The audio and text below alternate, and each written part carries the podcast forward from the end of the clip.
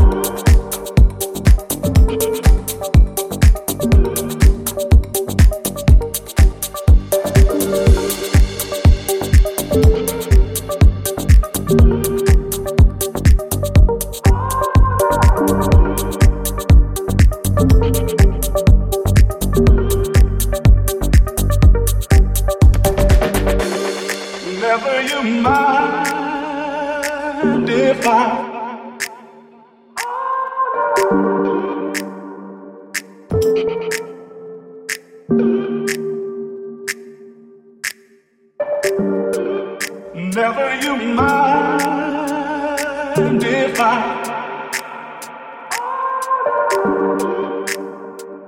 Thank you.